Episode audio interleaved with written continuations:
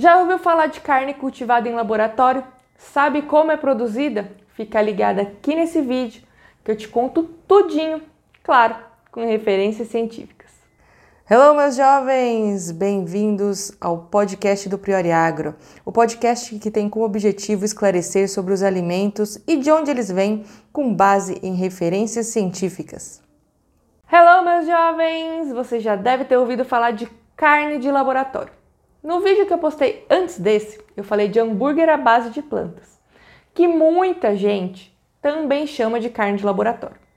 Nesse vídeo aqui, eu vou falar daquela carne que é cultivada no laboratório. Ela cresce dentro do laboratório e tem o apelo de ser mais sustentável e de não envolver a morte de nenhum animal. Fica até o final desse vídeo porque tem muita informação interessante você vai entender todo o processo, como é produzida, e eu vou te contar se ela é realmente mais sustentável.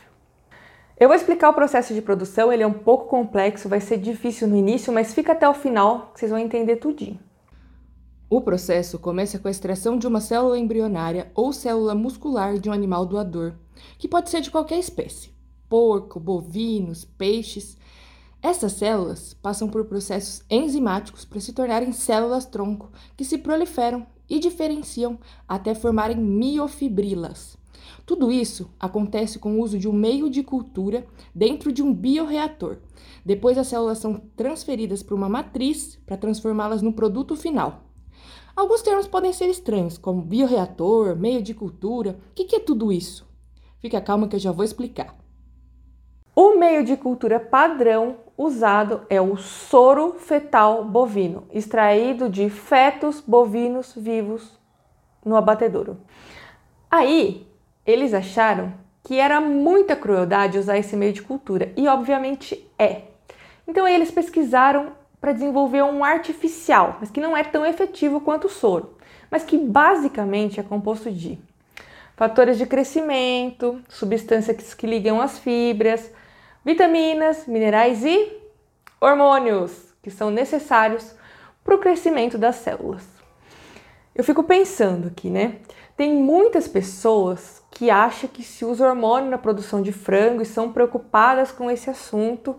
E é importante lembrar que não existe hormônio na produção de frango, mas eh, hoje em dia se fala de carne de laboratório como se ela fosse a, o alimento mais revolucionário que possa existir e esse alimento usa hormônio para ser produzido. É um pouco difícil para mim entender isso ainda, como pode um alimento que utiliza hormônio não existir preconceito contra ele, com a carne de frango existe e não se usa hormônio. E esse alimento que se usa hormônio ser um alimento que vai ser revolucionário para o consumo humano. Comenta aí no vídeo o que você acha sobre isso.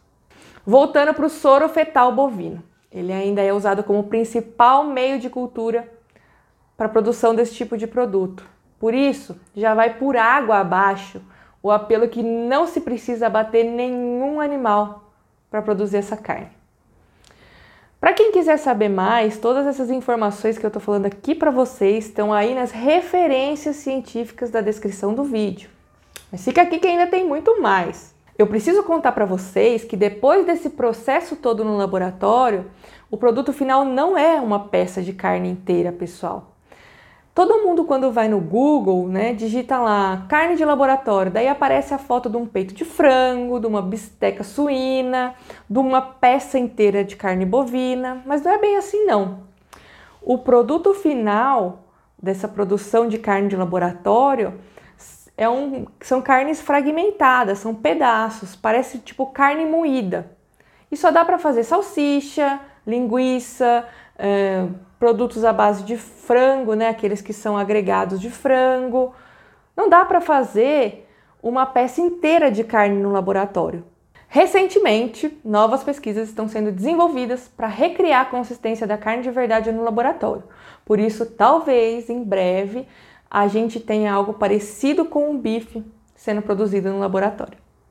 Muita gente também me pergunta: ah, já está no mercado esse tipo de produto? Onde que compra? Onde eu acho? A primeira venda desse produto foi feita em dezembro de 2020. um restaurante em Singapura incluiu esse tipo de produto no cardápio e é um produto composto por carne cultivada em laboratório misturada com proteína vegetal. E esse produto é de uma empresa americana. É algo similar a um nuggets de frango. Você acha que deve ter gosto de quê? Me conta aí nos comentários.